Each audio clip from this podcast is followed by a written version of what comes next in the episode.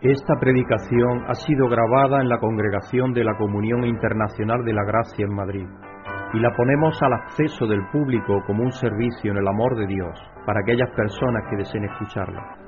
Pedimos que la palabra de Dios tome vida en tu corazón mientras escuches. Muy buenas tardes, hermanas, bienvenidas a estar aquí en la presencia del Señor.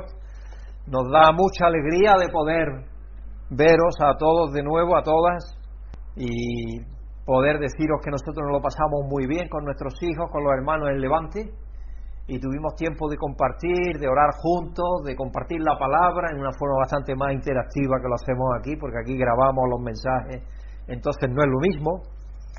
Y fue un tiempo muy agradable, muy agradable y de mucha bendición, yo creo, para todos, para todos los que estuvimos, porque yo pregunté, ¿os ha gustado como, lo, como Dios nos ha movido a hacerlo? Dice, sí, muchísimo todos participaron en compartir las necesidades que tenían, oramos todos por las necesidades, cada uno por lo que tenía, y luego yo cerré para orando por todas las necesidades de todos. Compartimos la palabra, muchos aspectos muy importantes. Así que, sabéis que yo soy una persona, yo no sé porque Dios me ha hecho así, que me tomo las cosas con humor. Y yo creo que es una buena forma, con fe y humor, porque lo bueno es eso, es tomarse las cosas como viene en la vida, ¿no? Y encajar golpes. Y, y yo por eso doy muchas gracias a Dios, porque me ha dado ese carácter, ese ánimo, esa forma de ser, ¿no? Porque eso también creo que ayuda psicológicamente y físicamente. Y es bueno porque Dios tiene un sentido del humor inmenso. Yo a veces me veo los pájaros en mi patio y veo lo que lían, unas zarrajas que lían ellos unos con otros allí peleando. Y digo, mira que el sentido del humor que Dios le ha dado a los animales también, ¿no? Uno se preocupa indiscutiblemente, ¿no? Pero mm, cuando hay dificultades, que sabéis que a mí me gusta llamar los desafíos siempre, yo eso es lo que lo llamo desafíos, porque creo que los problemas son para el que no cree, el que cree, los que creemos tenemos desafíos, los desafíos hay que hay que esperar y confiar en Dios y saber por dónde vienen. Así que ha sido el viaje todo bien, tuvimos la oportunidad de ver al padre de Anabel, que hacía ya tres años o cuatro que no lo veíamos, mi consuegro, y el hombre tiene ya noventa y tantos años y nos costó trabajo llegar porque es la primera vez que lo visitábamos en casa, en su casa y llevamos el tontón y el tontón ese que llevamos puesto, el GPS, ese muy antiguo. Y entonces nos llevó por otras carreteras y todo y ya Brígida estaba un poquillo nerviosa, le digo no te, no te preocupes que vamos a llegar. Quizás damos una poca vuelta más pero y el paisaje que vemos aprovecha y luego eh, dijeron hoy en la televisión que ayer cayó una tromba de agua buena en Villena. Por ahí pasamos precisamente. Digo, mira, por ahí pasamos, Brígida, por Villena pasamos. Vamos a darle gracias a Dios porque, a pesar de todos los desafíos, estamos bien. Ya quisieran el 90% de la población del mundo estar como nosotros. Estamos maravillosamente. Muchas veces nos quejamos por nada. Amoroso Dios y Padre, Señor maravilloso, venimos delante de ti en esta tarde a darte gracias como congregación porque tu Padre nos cuida de una manera maravillosa. Nos tienes en una zona del mundo donde tenemos paz y tranquilidad y seguridad. Sabemos que estamos en peligro de guerra en la situación con Rusia porque estamos siendo afectados todos, pero al fin y al cabo sobrevivimos y tenemos casi lo que queremos, Señor. ¿Cuántas personas no tienen ni siquiera para sobrevivir? Así que ayúdanos, Padre, a apreciar los dones que tú nos das, tanto espirituales como físicos, Padre. Te pedimos que estés con todo tu pueblo alrededor de la tierra y que nos bendigas en el sentido espiritual especialmente. Que nos ayude, Señor, a, agarrarnos a aquellas promesas espirituales que tú nos has dado, que tú tienes para nosotros en los lugares celestiales donde estamos sentados en Cristo a tu derecha, Señor. Que no se nos olvide eso eso es lo más importante que hay, no hay cosa más valiosa que lo que tú nos has dado en tu Hijo Jesucristo. Todo lo demás es secundario, Señor. Así que te pedimos que estés con nosotros, que estés también con los que no han podido venir, especialmente nos acordamos desde Noel y Susana y sus hijas, que conduzcan con tranquilidad, porque quizás queriendo llegar aquí se aceleren y, Señor, que tú los traigas con bien a su hogar y que los bendigas y que tu presencia sea visible y palpable en sus vidas también como lo haces aquí en medio de nosotros. Señor, te damos las gracias por tener a tu Hijo Jesucristo aquí en medio de nosotros, porque Él dijo que donde había dos o tres reunidos en, tu, en su nombre allí estaba Él, y es maravilloso. Gracias Jesucristo por estar aquí. Gracias por estar en nuestros corazones, por vivir esa vida nueva en nosotros, Señor. Gracias por ser vehículos de tu amor, Señor, por habernos llamado a ser benefactores en este mundo, Señor, porque eso es lo que tú quieres que seamos. Así que te pedimos que tú nos inspires y nos ayudes a tener los oídos prestos para oír, nuestra mente abierta y nuestro corazón sobre todo, Señor, abierto a ti en fe y en esperanza y en recibir tu palabra como una tierra que está sedienta de recibir el agua de lluvia, esa agua que es tu palabra preciosa, Señor. Y que en esta tarde nos sintamos inspirados y motivados y nos sintamos al mismo tiempo también donde sea necesario corregidos y también, Señor, instruidos para que podamos ver más cuál es tu santa voluntad para nuestras vidas. Te pedimos por todo tu pueblo alrededor de la tierra, sin importar en qué denominación estén, Señor. Tú conoces a cada uno de ellos. Bendícenos a todos, Señor, y ayúdanos a, a ser más conscientes de tu bendición, porque tú nos bendices siempre, Señor. Pero a veces lo que hacemos nosotros es apartarnos de tu bendición. Entonces ayúdanos, Padre, a estar bajo tu soberanía, bajo tu poder y bajo tu bendición, Señor, siempre. Te damos las gracias por tu palabra, te pedimos por cada uno de los hermanos que estamos aquí presentes, Señor, por los que no han podido venir y que nos ayudes a, a sentir que nuestros desafíos son esos, Señor, y que confiando en ti sabemos que todo tiene superación, que todo tiene salida. Dándote gracias, Padre, y pidiéndote esto en el nombre glorioso y santo de nuestro Señor Jesucristo. Amén. Vamos a ir, hermanos, en esta tarde al Salmo 79. Salmo 79 como introducción al servicio. Oh Dios, los pueblos paganos han invadido tu herencia, han profanado tu santo templo, han dejado en ruina Jerusalén, han entregado las cadáveres de tus siervos como alimento a las aves del cielo. Y hace pocos días estábamos hablando metafóricamente de la viña del Señor, que se le había caído su pared, que Dios le había hecho con cuidado y todo eso. Ahora vemos que el salmista habla muchísimo más claramente, más directamente, ¿no? Han entregado los cadáveres de tus siervos como alimento a las aves del cielo. Han destinado los cuerpos de tus fieles para comida de los animales salvajes. Por toda Jerusalén han derramado su sangre, como si derramaran agua y no hay quien entierre a los muertos. Nuestros vecinos hacen mofa de nosotros, somos blancos de las burlas de quienes nos rodean. ¿Hasta cuándo, Señor? ¿Vas a estar enojado para siempre? ¿Arderá tu celo como el fuego? Enójate con las naciones que no te reconocen, con los reinos que no invocan tu nombre, porque a Jacob lo han devorado y el país lo han dejado en ruinas. No nos, toques no nos tomes en cuenta los pecados de ayer. Venga pronto tu misericordia a nuestro encuentro, porque estamos totalmente abatidos oh Dios y Salvador nuestro. Por la gloria de tu nombre, ayúdanos. Por tu nombre, líbranos y perdona nuestros pecados. El comentario de F.B. Meyer en su Through the Bible Day by Day, a través de la Biblia día a día, es tan hermoso que lo he traducido porque es maravilloso, por lo menos a mí me ha parecido eso literalmente, para compartirlo con vosotros.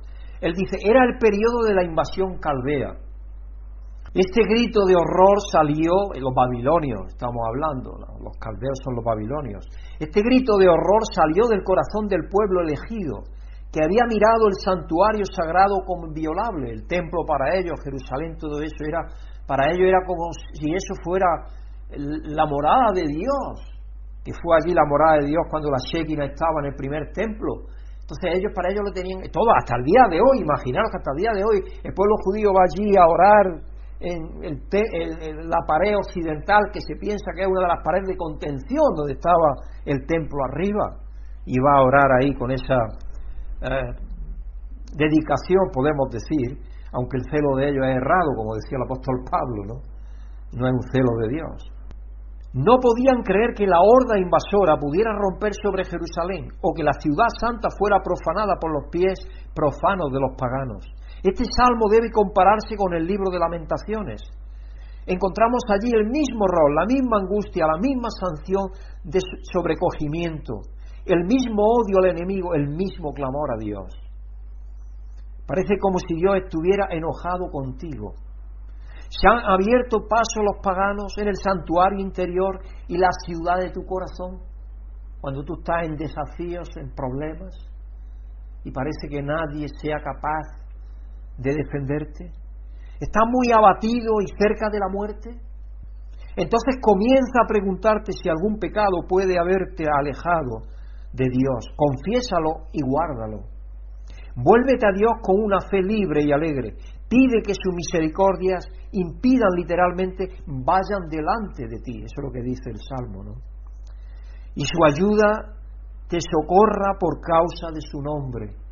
El gemido del cautivo y la grandeza del poder de Dios, Salmo 79, 11, están en, en estrecha afinidad. Y cuando se han liberado, recuerda sus promesas y, nuestra, y muestra su alabanza a todos los que están a tu alcance.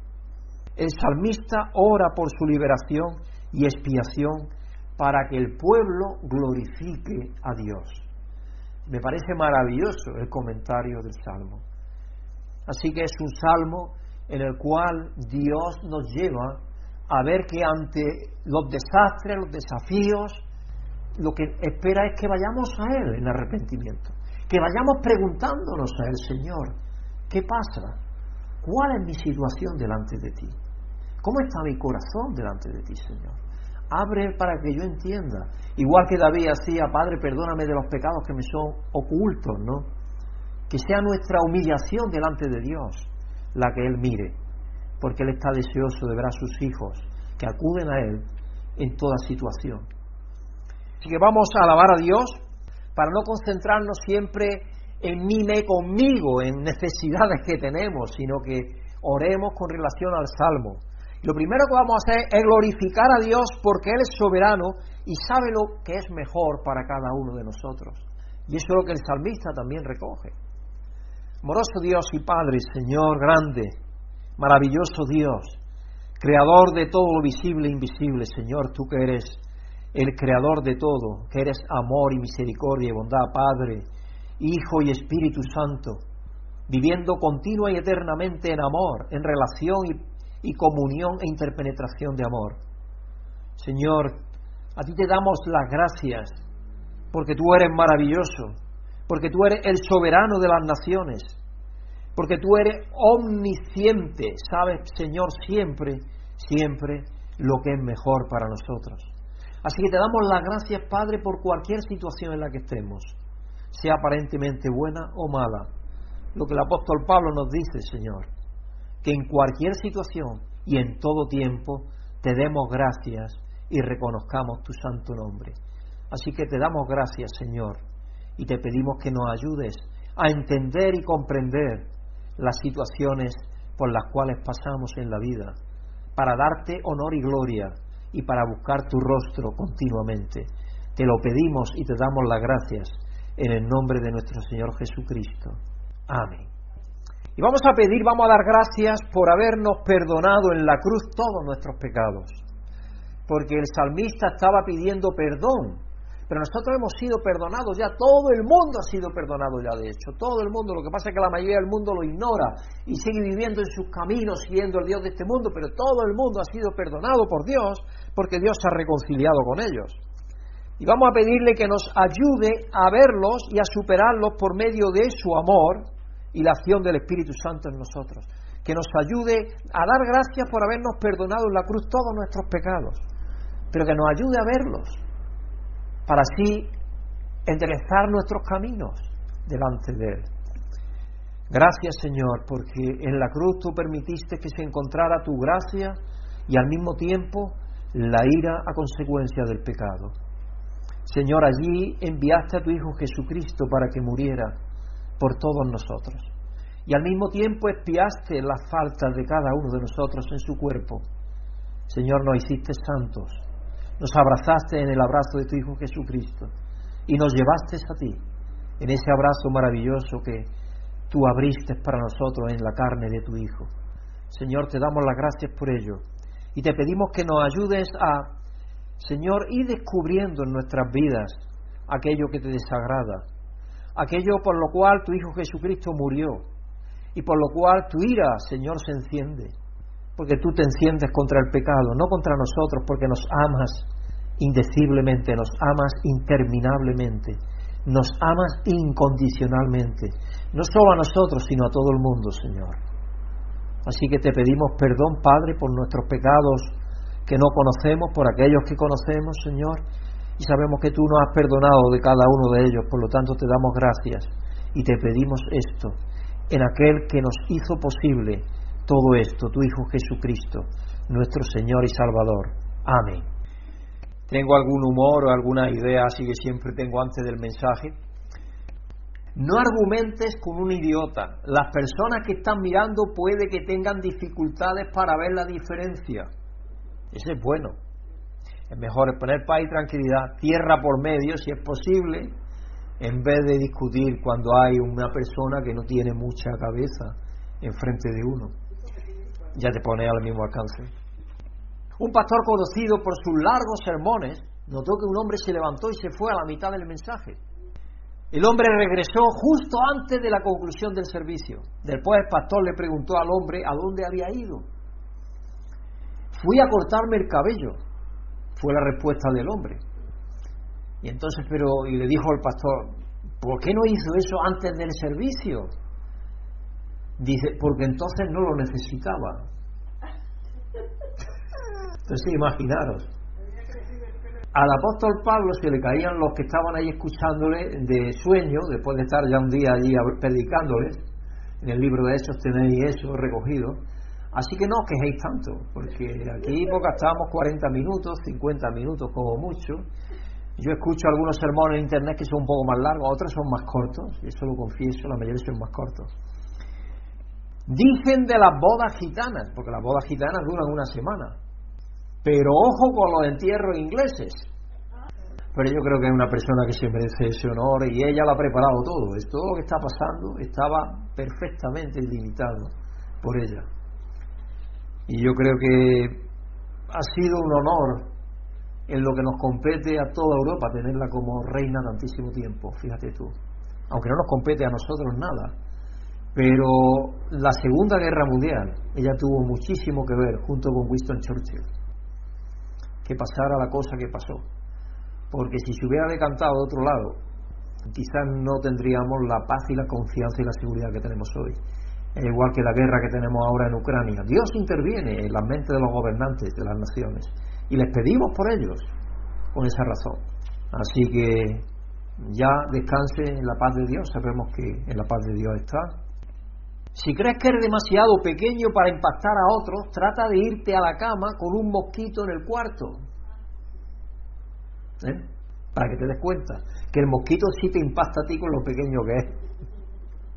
Si quieres olvidarte de todos tus demás problemas, ponte unos zapatos que te aprieten. Este de, de Houston Line es un periódico de Estados Unidos de noviembre de 1965. Me parece muy, mucha sabiduría, ¿no? Porque a veces nos, el dicho que dice que nos ahogamos en la pisada de un choto, y es por eso, porque nos metemos en ella y ahí nos hundimos. Si pensáramos en otras cosas, y entonces no, no nos hundiríamos de esa manera. Hermanos, el tema de esta semana, ahí estamos, el tema de esta semana es la fe genuina que Dios desea. El pasaje en Jeremías 18, 18 y luego del 9 al 1, es decir, es una porción larguita, lamenta el destino de su pueblo provocado por la idolatría, porque eh, Dios ya empezó a decirles que les pasaría exactamente igual que les pasó a las, a las diez tribus del norte y le pasó también, por desgraciadamente, a la tribu de Judá. En 1 Timoteo 2, 1 al 7, Pablo anima a los creyentes a orar por la capacidad de llevar una vida centrada en nuestra fe en el único Dios y mediador. Y nos dice ahí precisamente que oremos por los gobernantes, por aquellos que están en inminencia, para que tengamos una vida en tranquilidad y seguridad. Jesús, finalmente, en nuestro pasaje del mensaje de hoy, en Lucas 16, verso 1 al 13, Jesús advierte que todo lo que tenemos es dado por Dios y está destinado a ser administrado fielmente en su servicio. Así que el título del mensaje de hoy es regalos que no deben desperdiciarse. Y tengo una breve introducción antes de que nuestra hermana Lidia nos lea eh, esa parte de las escrituras para todos nosotros. Este año ha visto el lanzamiento de la última película de Spiderman, Spiderman, como se dice en inglés, Spiderman. El título de la película en inglés No Way Home, o No hay camino de regreso a casa. Fue una apuesta arriesgada que parece haber valido la pena por la taquilla que está haciendo, porque está teniendo estas películas casi siempre tienen muchísimo éxito. Y uno dice, porque se dice el dicho, no hay tercera buena, pero aquí en España y en otras partes del mundo sí, la gente va a verla porque ha visto la primera y la segunda y le gusta. Y generalmente tienen un buen tema porque muchas películas, algunas de las películas de Hollywood, yo no sé si vosotros analizáis las películas sobre esa óptica, pero siempre está el bien y el mal y siempre vence el bien. Si todavía hay un, un rescoldo, podemos decir, en Estados Unidos sobre todo, y en Hollywood, que es raro, en algunos directores y todo eso, como Spielberg, todavía hay algo de la presencia de Dios en el mensaje de esas películas. Esta película incluyó tres versiones separadas del icónico superhéroe, procedente de reinicios anteriores de la franquicia cinematográfica, uniéndolas en un prolijo lazo temporal fracturado. La mayoría de, los, de las interacciones de la personalidad de Spider-Man tiene la misma historia de fondo, recién imbuido de fuerza y resistencia sobrehumanas, Peter Parker renuncia a detener a un criminal. En esta película concretamente eso, de eso va. Él renuncia a detener a ese criminal. Cuando tuvo la oportunidad de hacerlo, solo para descubrir que ese mismo criminal asesina a su tío y mentor poco después. Eso es lo que sucede en esa película. Con su último aliento, su tío lo deja con uno de los lemas de superhéroes más memorables de todos los tiempos. Y dijo, un gran poder lleva aparejada una gran responsabilidad. Parker decide vivir en honor a esa declaración, tratando de no desperdiciar los poderes que le habían sido dados. Y eso es lo que él trata de hacer en esa película. Después de escuchar esa cita, algunas personas quizás se sientan inspiradas para vivir a la altura de su potencial. Yo siempre os digo que Dios nos ha llevado ya a la meta que Él nos ha dado en Cristo. Él es el atleta de atletas, Él nos ha llevado a la meta, Él nos ha hecho ganadores en Él, somos victoriosos en Él. Ahora Él espera que nosotros corramos hacia esa meta cada día de nuestras vidas, cada día de nuestra existencia. Él espera que estemos corriendo hacia esa gloriosa meta que ya nos ha dado mirando a Jesús, como dice el libro de Hebreo en el capítulo 12, mirándole a Él, el aladid, el líder, el, el que nos señala el camino. Eso es lo que Él quiere ver en nuestras vidas. Mientras que otras personas puede que respiren aliviadas y agradezcan a Dios por no tener un gran poder. Ah, Señor, pues no me has dado dones, tal y cual. ¿Os acordáis de la parábola de aquel que le dio solamente un talento? Ay, dijo, empezó a pensar mal. Puede ser esa alguna situación que está mal porque eso no es lo que tenemos que pensar, porque Dios nos ha dado todo bueno, mucho bueno, mucho bien. Así que nuestro mensaje de hoy traerá buenas y malas noticias para ambos grupos de personas. Para aquellos que piensan que Dios le ha dado muchos dones, que tenemos que administrarlo adecuadamente, y para aquellos que piensan que, total, mm, para lo que me ha dado Dios, bien estoy como estoy. y entonces el statu quo de nuestras vidas sea lo que se quede. Puede que no tengamos un gran poder como humanos, hablando como humanos, pero tenemos una gran responsabilidad. Somos los vasos del Espíritu Santo. Somos débiles, frágiles, nos lo dice el apóstol Pablo. Él se ha dignado poner en estos frágiles vasos de arcilla que se deterioran. Él mismo, el Espíritu Santo, él, él ha venido a vivir en nosotros, imaginaros en nosotros. Es algo sorprendente, algo maravilloso, algo que nos apabulla, algo que nos de dejar anonadados. No hay palabras para expresar eso, porque es increíble, no, no, no hay palabras para expresarlo. Así que estas dos verdades que Jesús comparte con nosotros a lo largo de su ministerio, cuyas implicaciones se pueden ver en el pasaje de las Escrituras de hoy, en Lucas 16, verso 1 al 13, que nuestra hermana Lidia va a estar leyendo para todos nosotros aquí al frente. Gracias a Dios por el privilegio que me da de leer la palabra. Buenas tardes hermanos y hermanas, que todos estemos aceptando y recibiendo la amorosa y soberana bendición de Dios.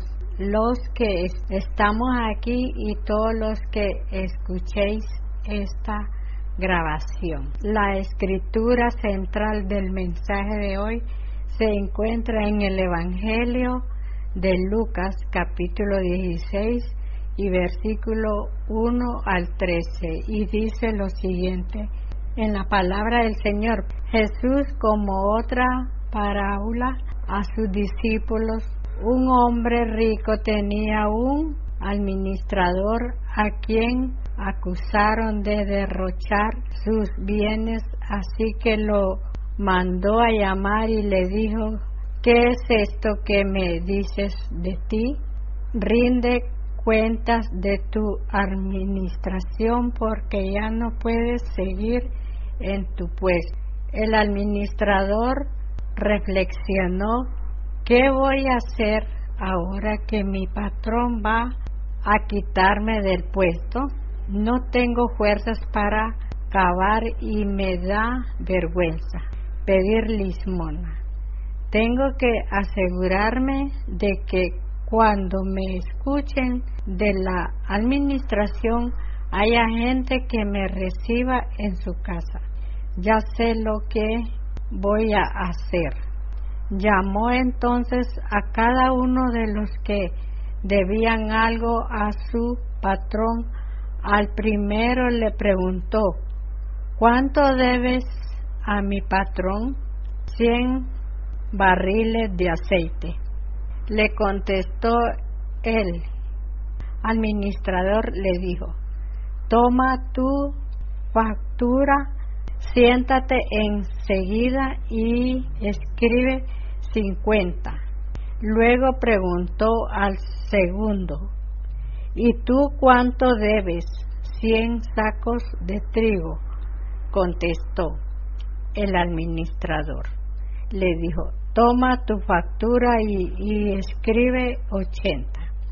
Pues bien, el patrón eligió al administrador de riquezas mundanas por haber actuado con astucia es que los de este mundo en su trato con los que son como ellos son más astutos que los que han recibido la luz.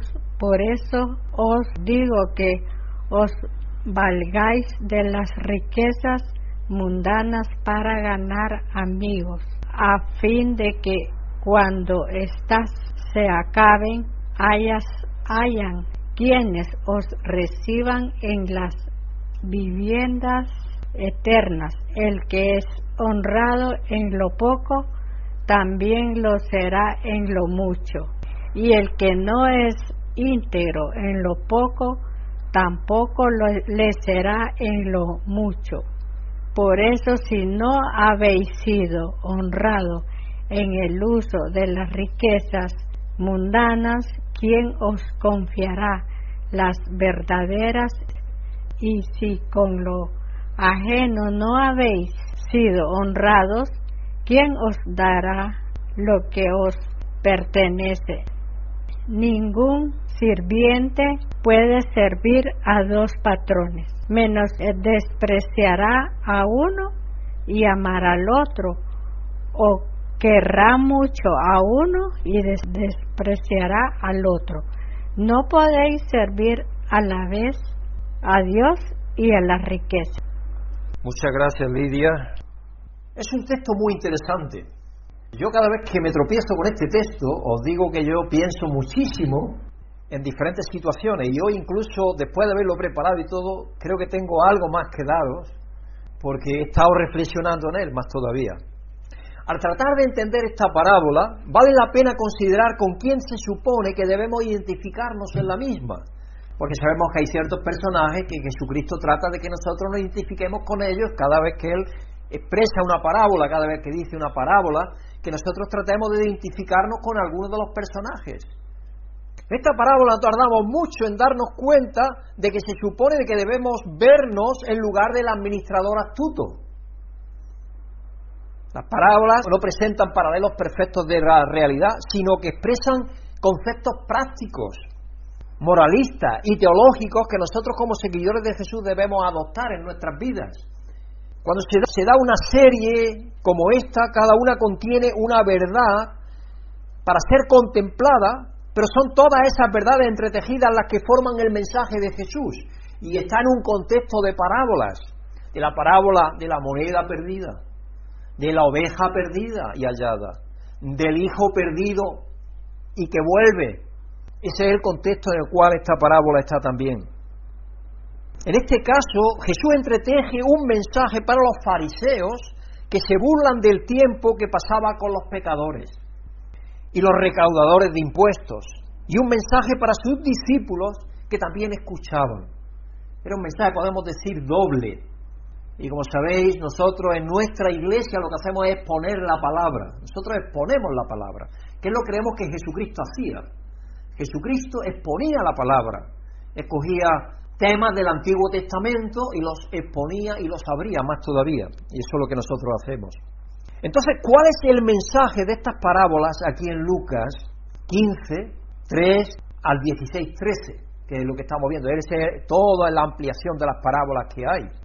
Como decimos, la moneda perdida, la oveja perdida, el hijo perdido y esta parábola. Tomemos un momento para resumir las lecciones que Jesús está compartiendo y cómo se relacionan con una conversación más amplia entre él, los, fariseos y los discípulos. La oveja o la parábola de la oveja perdida y la moneda perdida en Lucas 15 del 3 al 10 dan un mensaje de esperanza a los que se han descarriado. Se han perdido, se han descarriado, pero Dios los busca. Las parábolas deben entenderse como Dios va a buscar a los pecadores para traerlos de regreso a su relación consigo mismo. Y ellos no hacen absolutamente nada por ser encontrados. Igualmente que nosotros no estábamos haciendo nada por ser encontrados. Muchas veces podemos equivocarnos y pensar que estábamos haciendo algo, pero no estábamos haciendo nada, porque el mismo libro de Isaías nos dice que nuestras bondades son como trapos de inmundicia delante de Dios. No nos equivoquemos, hermanos. Ninguno de nosotros estábamos haciendo absolutamente nada digno de salvación, digno de que Dios nos rescatara y nos encontrara. Él fue por su amor a buscarnos y rescatarnos. Dios nos busca y así nos salva. El regreso de los que se han perdido es motivo de regocijo, de alegría, de gozo. En una de las parábolas dice que hay gozo en el cielo y todos los ángeles se alegran. En la parábola del Padre amoroso, o el Hijo que regresa y el que no quería entrar, como a mí me gusta llamarlo, el Padre amoroso, el Hijo que regresa y el que no quería entrar, Jesús expande y, os animo, si no lo habéis hecho ya, a recordarlo ir a leerlo, porque ese está escrito en la página web. Y creo que ese es uno de los mensajes que más lee la gente en nuestra página web. El que más visita tiene es ese. La parábola del hijo que vuelve, del hijo que no quiere entrar y del padre que recibe a ambos, ¿no? Y es, ahí creo que explicamos cosas que no se explican normalmente cuando se toca esa parábola. Pero por algo la revista tiene éxito fuera, especialmente fuera, porque la leen personas que siempre envío revistas, por ejemplo, a la CEU, a las universidades, siempre tenemos la revista que está siendo enviada a diferentes universidades en el mundo también, sobre todo teológicas, porque lo que, lo que Dios nos ha mostrado es tremendo. Y las personas que quieren indagar más en la palabra de Dios, les ayuda a sacar más más de lo que es transitorio o de aquello que se pretende solo meter miedo porque pasa esto o lo demás y es el miedo el que nos lleva a estar bajo el dominio de Dios. No, no, Dios no domina, Dios nos ama y nosotros lo que tenemos que hacer es amarle a Él incondicionalmente también como Él nos ama. Así que no solo es motivo de regocijo regreso del hijo perdido, sino que el padre perdona feliz voluntariamente al hijo que se aparta del camino de la autodestrucción. Nos quedamos con una pregunta en esa parábola. ¿Qué elegirá el hermano que se quedó en casa? ¿Qué elegirá hacer? Porque estaba fuera también. Porque no quería entrar cuando llega el hermano y cuando llega el padre le dice al siervo, ve busca al hermano que está fuera, ve que está en el campo trabajando, ve porque hay fiesta, quiero hacer fiesta a mis dos hijos. Y el otro no quería entrar a la fiesta, imaginaros.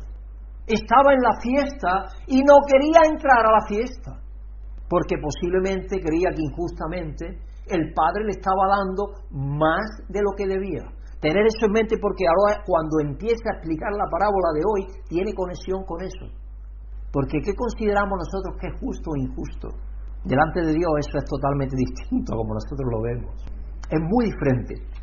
¿Renovará su relación con el Padre o se volverá y andará por el camino de Caín, odiando a su hermano, creyendo que Dios le ha matado el, ternero engordado, que es demasiado, y que a él ni siquiera le ha dado un cabrito porque nunca se lo ha pedido, claro?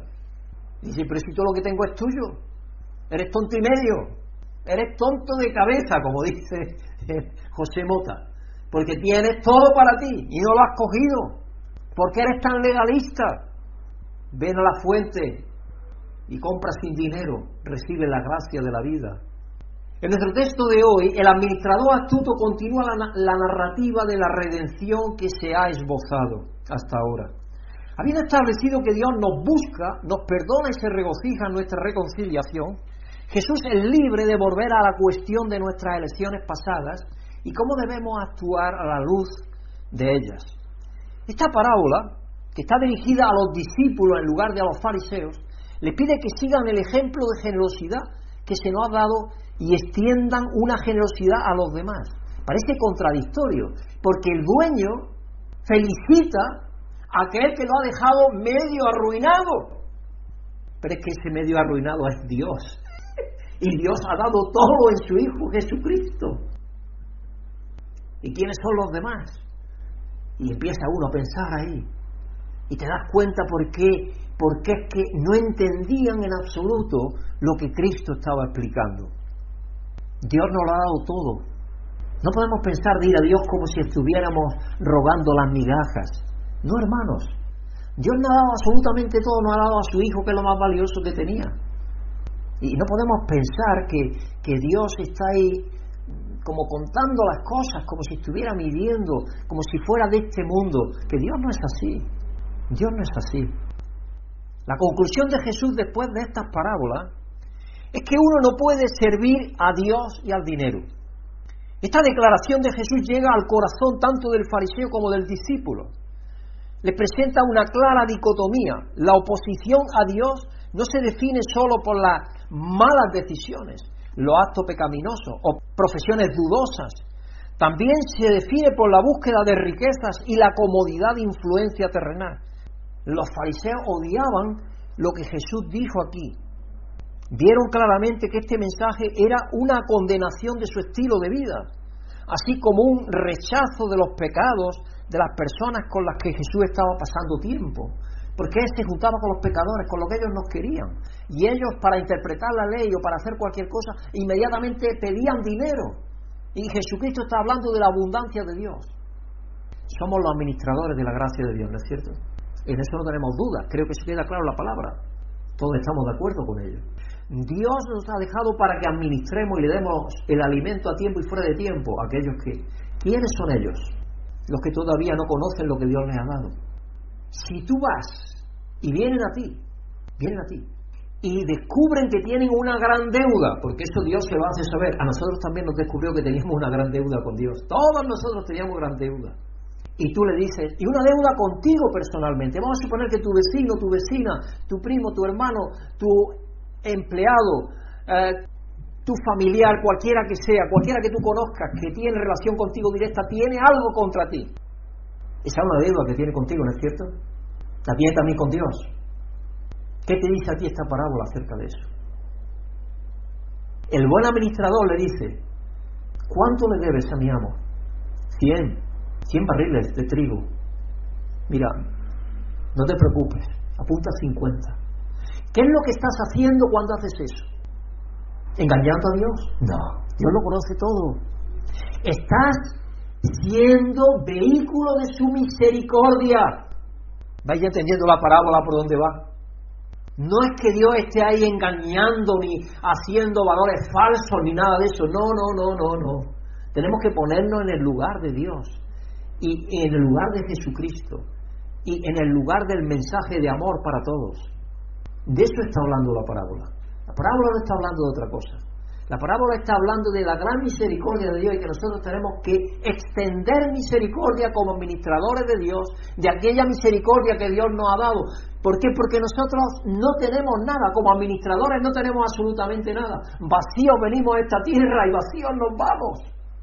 Pero Dios nos ha dado para administrar ciertos recursos, ¿no es cierto? Nuestra vida, nuestra salud, nuestro tiempo, nuestros dones y talentos, el dinero que Dios nos permite ganar, las habilidades que tenemos, todo eso es lo que Dios nos permite tener. Y Dios quiere que lo ministremos en la forma más sabia posible, pensando siempre en el futuro y en su misericordia extendida hacia los demás, hacia aquellos que no conocen. Así que hermano, nada de guardar rencor, nada de esperar. ¿Tú qué debes? ¿50? Mira, ven aquí, escribe 30. ¿Qué es lo que estás haciendo? Ejerciendo misericordia. Nunca nos cansemos, hermanos, de ser misericordiosos con los demás. Porque cuanto más misericordioso es Dios con nosotros. Y eso es lo que los fariseos no entendían. El mensaje para los fariseos era ese, que no entendían los fariseos cómo después de haber hecho ese administrador, porque estamos ahora hablando de la parte literal de la parábola, cómo siendo un mal administrador para su dueño, el dueño lo felicita y lo promueve por ello. Ellos no podían entender eso, porque ellos creían en la ley y creían que era corte aquí, corte allí, corte aquí, corte allí. Eso es lo que ellos entendían. Pero en la economía de Dios no es así. En la gracia de Dios no es así. La misericordia de Dios es infinita. La renueva cada día para nosotros. Es una parábola maravillosa cuando uno la ve desde esa óptica. Y cuando la ve desde otro lado empieza a darle vuelta y dice, esta parábola, ¿cómo la entiendo yo?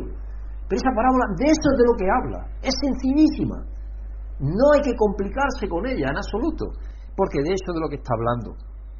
Así que ellos no podían entender la relación que Dios tiene con el pecador, porque la relación es más importante que cualquier otra cosa. Y Jesús se reunía con los pecadores, iba y comía con ellos, y perdonaba a la, a la persona que le habían cogido eh, en pecado.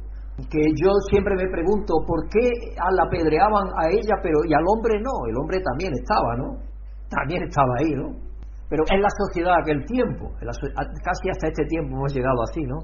Pero es la sociedad de aquel tiempo, esta sociedad todavía sigue siendo tremendamente machista, por desgracia, pero eso es lo que había en aquel tiempo, en la sociedad judía, principalmente por la enseñanza que daban los fariseos y los saduceos y los escribas, una enseñanza falsa, por eso viene Cristo y a través de Pablo, por medio del Espíritu, dice, en el reino de Dios, en la creación nueva, no hay mujer, no hay hombre, no hay diferencia entre mujer y hombre, entre esclavo y libre. Todos somos iguales en Cristo, todo exactamente igual.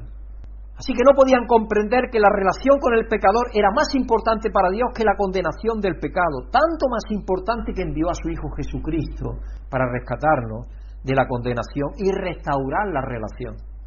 ¿Qué podemos nosotros hacer para asegurarnos de que el Evangelio, que las personas escuchen, sea el de la liberación del pecado y la adopción por parte de Dios? Y no el de la condenación del pecador junto con el pecado. Porque yo escucho muchos mensajes de condenación, hermano, cada vez escucho más. Y ese mensaje no lleva a ninguna parte, sino a que la persona se sienta mal. Mucha condenación escucho, pero no es lo que yo veo en las escrituras. No. En la escritura yo veo mucho amor, mucha gracia y mucha misericordia, tanto en el Nuevo como en el Antiguo Testamento. ¿Y quién no la necesita?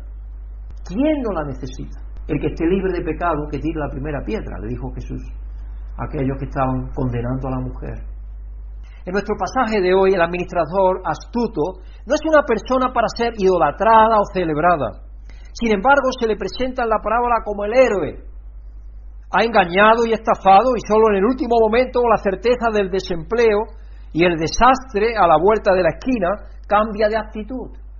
Sin embargo, este administrador corrupto, podemos decir, está configurado para tomar las decisiones correctas por una simple razón. Mira hacia el futuro. Todos nosotros éramos ese. Todos nosotros. Porque todos nosotros estábamos en nuestras mentes, antes de venir a conocer a Dios, tan perdidos como los más perdidos, como aquellos que le debían a ese patrón. Ese patrón es Dios, el patrón de nuestras vidas es Dios, de todos nosotros. Y todos le debíamos a Dios todo, porque estábamos en pecado. Lucas 16, versos 8 y 9. Pues bien, el patrón elogió al administrador de riquezas mundanas por haber actuado con astucia es que los de este mundo, este, en, el trato con los que son como ellos, son más astutos que los que con los que han recibido la luz. Por eso os digo, y aquí viene ahora la parte espiritual que Jesucristo dice, por eso os digo que os valgáis de las riquezas mundanas para ganar amigos, a fin de que cuando éstas se acaben, haya quienes os reciban en las viviendas eternas. ¿Qué quiere decir Dios con ello? Dios nos ha dado recursos, Dios nos ha dado la vida, el tiempo, todo eso. ¿Cómo los usamos? ¿Lo estamos usando para llevar el Evangelio a ellos? Porque de eso se trata. Ahí, ahí radica todo. ¿Lo estamos usando para llevar el Evangelio a los demás? Porque todo el tiempo que tenemos, la vida que nos da, todo, todo, el fin, el propósito último que Dios nos da para nuestra vida aquí, nuestra existencia aquí, es que compartamos las bendiciones de Él con los demás. Que anunciemos las virtudes de aquel que nos llamó a su luz admirable, dice el apóstol Pedro. Ese es el todo de nuestra vida. ¿Ese es el propósito número uno en nuestras vidas? ¿O es como un apéndice que tenemos allí perdido en nuestras vidas? Es bueno que pensemos acerca de eso. Por eso os digo que os valgáis de las riquezas mundanas, de lo que tenemos físico, físico, porque Dios no está hablando aquí de, ah, no, pues yo comparto la palabra de Dios, lo que conozco espiritualmente. Para mí que no me toque en el bolsillo, cuidado. No, Dios quiere que todo lo que nosotros tenemos, todo nuestro ser, primero que nada se lo dediquemos a Él. Se lo dediquemos a Él. La prioridad número, número uno en nuestras vidas tiene que ser esa. Y a veces eso mm, se nos olvida hacerlo así, se nos olvida. ¿Y por qué dice que, que os valgáis de las riquezas mundanas para ganar amigos? Amigos para el Señor, ¿se entiende? a fin de que cuando éstas se acaben haya quienes os reciban en la vivienda eterna, porque estamos viendo que las usa para ganar para ganar discípulos de Jesucristo, es decir, la parábola es clara. Entonces, los recursos, la vida, el tiempo, lo que tú dedicas para predicar el evangelio, ¿qué es lo que hace?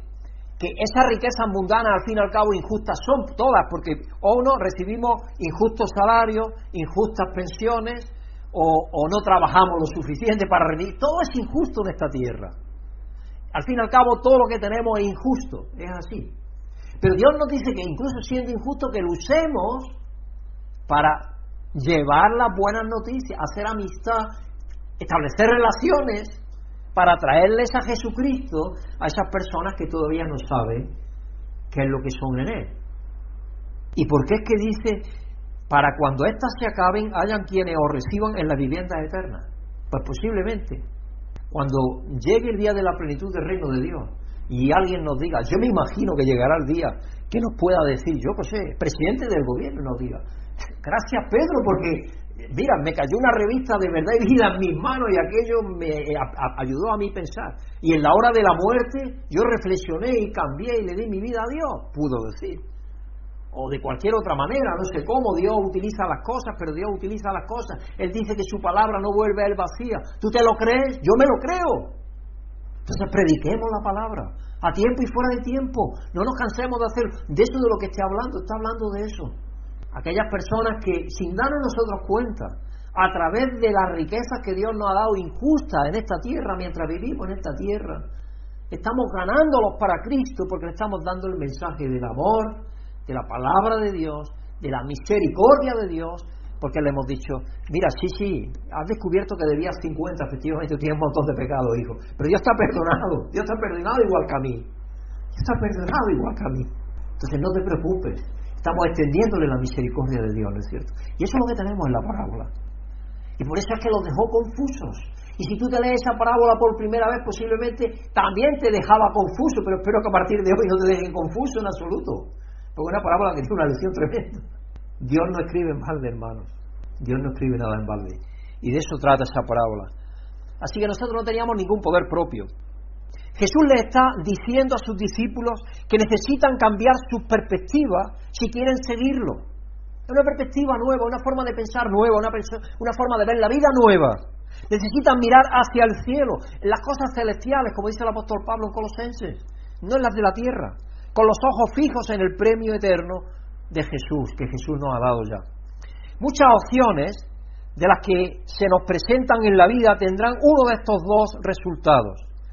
Ya sea acumular riquezas injustas aquí, como aquella parábola que también contó Jesús un poco antes a la multitud, de aquel rico agricultor que ya no le cabía su cosecha en los graneros Y dice, ¿qué haré? No pensó, voy a repartirlo a los pobres, no dijo eso. Dijo, ah, voy a hacer lo que voy a hacer. Lo que voy a hacer es tonto, porque es derribar los graneros. Tío, le puedes añadir a los graneros algo. Eres idiota y medio. Tienes que destruir todos los graneros.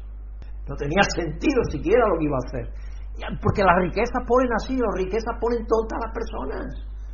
Así es, si no se comparten, las pueden llegar a poner tontas. Sino que le pregunten a. Le bueno, le preguntó a alguien, a Onassis y a otro, que estaban toda su vida pasándolo fatal emocionalmente, porque no conocía ningún camino sino el camino del dinero. Igual que dice que era tan pobre, tan pobre que solo tenía dinero. Y así es como pasa a veces. Así que hay dos formas de vivir. Una, vivir para acumular dinero, vivir para ganar dinero, o ganar algún dinero para vivir y agradecer a Dios y predicar su palabra y apoyar los ministerios que Dios nos mueva a hacerlo. Si bien los pecados son perdonados con la costosa gracia de Dios, que se nos dio gratuitamente en la cruz a todos los seres humanos, o la búsqueda de riquezas para la comodidad personal y el estatus social, que nos ata al servicio del pecado de una manera profunda y peligrosa. Esas son las dos opciones que hay, no hay más opciones. Se pueden vivir la vida de dos formas totalmente distintas y son opuestas. Una va en una dirección y otra va en otra. No hay un término medio. Dentro de la narración de esta parábola hay una verdad liberadora. No poseemos nada, como digo, nada absolutamente poseemos. Nos engañamos creyendo que poseemos esto y lo otro y nos pasamos la mitad de la vida para tener cosas que luego vamos a dejar atrás. Así como el mayordomo no tiene riqueza propia ninguna, porque es lo que hace administrar las riquezas del dueño del Señor. Nosotros tampoco podemos decir que no tenemos nada absolutamente que reclamar para nosotros mismos. Desnudos nacimos del vientre de nuestra madre y desnudos nos vamos al polvo de la tierra. De hecho, los judíos la forma que tienen de enterrar es envolviendo el cadáver solamente en una sábana y a la tierra y punto. Para que no haya tanto zarandajo. Nuestra riqueza, nuestra tierra, nuestra salud, nuestras habilidades, nuestro potencial, son todos regalos de Dios, hermanos. Esto es lo que quería decir cuando dijimos al principio que no tenemos poder. Nosotros no tenemos poder. Humanamente hablando, no tenemos, porque no es nuestro, es que encima no es nuestro, aunque no lo creamos. Es aparente. Estamos engañados de la gente que tiene mucho, está engañada porque cree que tiene seguridad de 50 mil millones. Pero vemos que no que le llega, por ejemplo, una enfermedad de estas buena, que es mala, y dice, ¿para qué quiero yo tantos millones? Y ahora este dinero a mí no me soluciona absolutamente nada. Y entonces cuando se tropiezan con la realidad de que son pobres, de que no tienen poder en realidad. El poder solamente lo tiene el Todopoderoso. Amén. El Todopoderoso es el que tiene el poder. Nosotros no lo tenemos. Y tenemos una gran responsabilidad. El hijo pródigo y el hermano mayor, la oveja perdida y la moneda, los discípulos y fariseos, tú y yo, todos tenemos momentos, un momento en nuestras vidas donde nos encontramos en los zapatos del administrador astuto. Todos, algún momento en el que nos encontramos ahí. Al igual que el gerente, todo lo que tenemos no es nuestro, sino regalos que se nos dan. Dios nos da nuestros hijos para que los queramos, para que los eduquemos, para que los cuidemos. Nos da nuestros nietos, si es que los tenemos. Pero no son nuestros, son de Dios. Y si pensáramos eso, posiblemente también lo veríamos desde otra óptica un poco diferente. Porque quizás cuando hay que corregirlo, posiblemente también los corregiríamos con más, con ternura y amor, pero con firmeza también. Porque así es como Dios nos corrige a nosotros también. Y a veces se nos olvida, porque se nos cae la baba tanto que a veces nos olvidamos que, que el amor es corregir también a veces, como Dios nos corrige a nosotros porque a veces nos olvidamos de que Dios nos corrige como Padre amoroso, y ahí está el capítulo 12 de Hebreos, que nos lo dice. Como Padre amoroso Él nos corrige, igual que los padres corrigen a sus hijos, pero esto aquí ya no es posible en España, porque si utilizas algo ya un poco más doliente, una palabra alta o lo que sea, te pueden denunciar. No está permitido hacer eso. Entonces aquí ya nos están cortando las alas, incluso de aquello que es necesario hacer con nuestros hijos o con nuestros nietos. La pregunta que se nos hace aquí es simple. ¿Qué haremos con lo que se nos ha dado? ¿Qué haremos con lo que se nos ha dado? Tenemos una gran responsabilidad. Al igual que el mayordomo, nos damos cuenta de que hemos sido imprudentes con estos dones, despilfarrándolos para nuestro propio beneficio. Y aquí es donde estamos llamados a hacer la pregunta, ¿qué debo hacer a continuación? La elección que hace el mayordomo no se basa en las necesidades presentes, sino en lo que espera en el futuro. Es decir, si fijamos la vista en las cosas celestiales, lo más seguro es que alineemos nuestra vida, nuestra forma de administrar nuestros recursos mundanos en la forma que Dios espera que lo hagamos. Esta es la, moraleja que estamos llamados a adoptar. La visión cristiana de futuro no es cuestión de horas, de días o de años, sino de nuestra relación eterna con el Padre. Por eso es que dice el apóstol Pablo allí en Colosenses, dejando atrás las cosas terrenales, poner vuestra mirada en las cosas celestiales, en las cosas de arriba, donde vuestra vida está escondida con Cristo en Dios. Imaginaros en Efesios nos dice Pablo que estamos a la derecha del Padre, no sabemos de qué manera maravillosa es esa, pero esa es la realidad. Nuestra vida espiritual está escondida en Dios, con Dios en Cristo. Estamos a su derecha continuamente. Imaginaros la grandeza, el poder. Estamos a la derecha de la santidad de Dios. sea lo que es para que tembláramos nada más de pensarlo. Pero Dios es tan amoroso que su Hijo Jesucristo nos ha dado todo lo que a nosotros nos faltaba para que estemos en esa situación. No todavía en plenitud, pero ya tenemos esa realidad, esa realidad ya es. Así que nuestra responsabilidad, hermanos y hermanas, entonces es buscar la guía de esa relación. El corazón generoso y lleno de la gracia del Padre es nuestra guía para una buena mayordomía.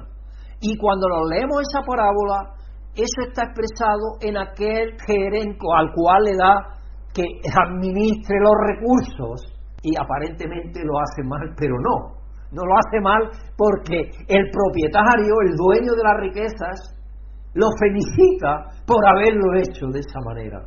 Y así es como Dios nos felicita a nosotros si estamos dispuestos a usar aquello que Dios nos da. Sean dones materiales o dones espirituales, cualquier cosa que nos haya dado para poder compartirla. Algún hermano cuando me detectaron el cáncer, me dijo, bueno, Pedro, ahora ya, y jubilado, ya que estás jubilado, pues te podrías jubilar y tranquilizarte y dejar, digo, yo jamás. Mientras Dios me sostenga a mí con vida, mi vida se la debo a Él. Y con más razón, esta segunda vida o la tercera que me ha dado ya, con más razón todavía se la debo a Él. ¿Cómo voy yo a dedicarme a retirarme? Si lo que espero es que me venga una eternidad donde pueda estar sirviendo a mi Señor continuamente. Hermano, no nos engañemos, esta vida es breve y la vida que viene es la verdadera. Y es ahí donde vamos a estar gozosos y plenos, sin que nada nos falte, siendo llevados de la mano del buen pastor. Imaginaros, qué cosa, qué imagen más idílica, ¿no? más preciosa, Dios llevándonos de la mano. Así que nuestra gran responsabilidad es buscar la guía de esa relación con Dios. Así que ya sea que estés donando a la iglesia o a una organización benéfica o comprando una casa familiar, esta sabiduría se puede aplicar a eso. El uso de la riqueza material para nuestra propia necesidad incluso comodidad no es necesariamente pecaminoso, es bueno. Dios no nos dice que le demos todo, no. Dios nos dice que administremos lo que nos ha dado y cada uno tenemos que elegir por eso el apóstol Pablo dice que cada uno tiene que proponer en su corazón. No es, no es por necesidad, dice, dice el dador alegre, Dios desea el dador alegre. No es por necesidad, no. Es lo que Dios le dejas tú a Dios mostrarte a ti que tú debes de darle. Y esta parábola es uno de los ejemplos que Dios nos muestra. Pero la parábola nos advierte de que no antepongamos esos propósitos al servicio fiel de Dios. Es decir, lo primero es lo primero. Las prioridades son las prioridades. Entonces, si buscamos las cosas de arriba primero, vamos a tener nuestras vidas, vamos a ser buenos administradores de Dios. Y buenos administradores de Dios tiene que ver con eso, con decirle a este y al otro, al otro, a la revista, no te preocupes, eres pecador, pero Dios te ha perdonado. Eh, eh, eh, esa es la parábola. Es que esa es la parábola. Eso es lo que está diciendo la parábola. Y eso es lo que decimos continuamente con la revista continuamente con los mensajes que nosotros grabamos.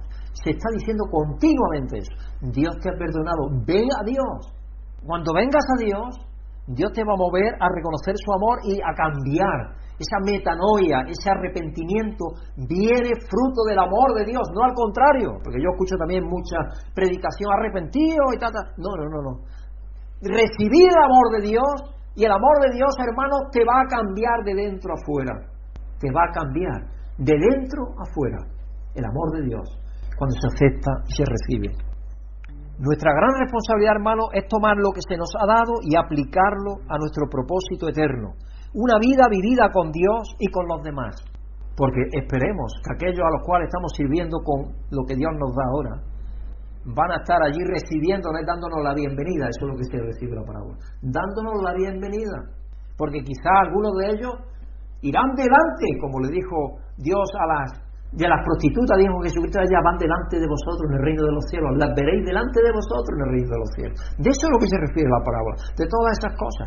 Quizá ellos que todavía aparentemente no están, pero nosotros le estamos dando a través de los recursos que Dios nos ha dado, de los dones, de los talentos del tiempo de nuestra vida y todo eso, le estamos dando, posiblemente ellos van a estar delante de nosotros el reino de los cielos, no. Y nos van a decir, Pedro, bienvenido, hombre. Tú me hiciste comprender la palabra de Dios o entenderla. Qué bonito, ¿no? Cuando llegue ese tiempo. Al hacerlo habremos sido fieles con la riqueza injusta que una vez nos atrapó y obtendremos en su lugar las verdaderas riquezas celestiales que provienen del servicio a Dios. Así que hermanos y hermanas, espero que entendamos esta parábola con la extensión y la riqueza que tiene, que es maravillosa. Un Padre amoroso que no le importa que despilfarremos su gracia y su amor para bendecir a todos aquellos que todavía no conocen la abundancia, la superabundancia de la gracia de Dios, la cual ha derramado para todos los seres humanos por medio de su Hijo Jesucristo. Amén. Que Dios nos bendiga, hermanos y hermanas, y nos ayude a ser conscientes del gran amor de Dios, y nos ayude a ser transformados en todo cada aspecto de nuestras vidas, como buenos administradores de los recursos de, nuestra padre, de nuestro Padre. Amoroso Dios y Padre, Señor maravilloso, venimos a concluir en esta tarde a darte honor y gloria y darte gracias, Señor, por tu palabra, por la palabra de tu Hijo Jesucristo, que por medio del Espíritu Santo nos dejó a través de los discípulos y que podemos indagar en ella con una mente abierta para ver, Señor, lo que tú tienes que decirnos en ella. Y es maravilloso, Señor. A los ojos de este mundo parece injusticia lo que tú enseñas, pero, Señor, es la verdadera justicia es aquella justicia que tu Hijo Jesucristo alcanzó para nosotros y que ninguno de nosotros podemos de ninguna de las maneras lograr. Y que todos los seres humanos están tan necesitados de ella como lo estábamos nosotros, Señor. Así que te damos gracias, Padre, por ese amor desbordante con el cual tú nos amas. Te damos gracias por tu misericordia, por tu bondad, Señor. Por estar dispuesto a despilfarrar tu riqueza de una manera tan maravillosa, tan generosa, tan extraordinaria, tan abismal, que a veces no podemos ni comprender. Te pedimos, Padre, por aquellos hermanos que no han podido estar aquí con nosotros, por los que van a escuchar esta grabación en cualquier lugar de la tierra, y por todos, Señor, los que tú has creado, porque todos, todos son tus hijos, aunque ellos no lo sepan. Señor, sabemos que tú te has reconciliado con cada uno de ellos, y que tú esperas que ellos se reconcilien contigo, y lo que media es la predicación de la palabra. Es decirles que hay gran misericordia para ellos, que las cuentas que tú tienes, Señor, son de borrarles todos sus pecados. Ya lo has hecho en tu Hijo Jesucristo. Así que ese mayordomo estaba haciendo algo que ya se había hecho. No había nada que reprocharle, porque tú lo habías hecho ya en tu Hijo Jesucristo. Así que te damos las gracias, Padre, por el sacrificio de tu Hijo Jesucristo y te pedimos que nos ayudes a apreciarlo cada día y a pensar que nos has hecho reyes y sacerdotes para administrar los recursos, tanto materiales como espirituales que tú nos has dado, para bendecir a todos aquellos con los cuales entramos en contacto. Ayúdanos, Padre, a tener palabras de sabiduría, de gracia, a ser la sal de esta tierra y la luz de este mundo, para que las personas quieran ser receptivas, Señor. Muévele su corazón, las entrañas de su ser, para que las personas quieran recibir tu palabra y reaccionar a ella y recibir tu abundancia, la gracia en tu Hijo Jesucristo. Te damos la gracia una vez más y te lo pedimos en el nombre santo y bendito y glorioso y maravilloso de nuestro Señor Jesucristo. Amén. Hermanos, que Dios ayude a estar bajo su presencia y bajo su gracia maravillosa. Si has sentido la bendición de Dios por medio de esta predicación, agradecemos tus oraciones y apoyo para que este ministerio pueda seguir siendo usado por Dios para bendecir a otros. Pedimos que el amor y la paz de Dios, que sobrepasa todo conocimiento, llenen tu vida.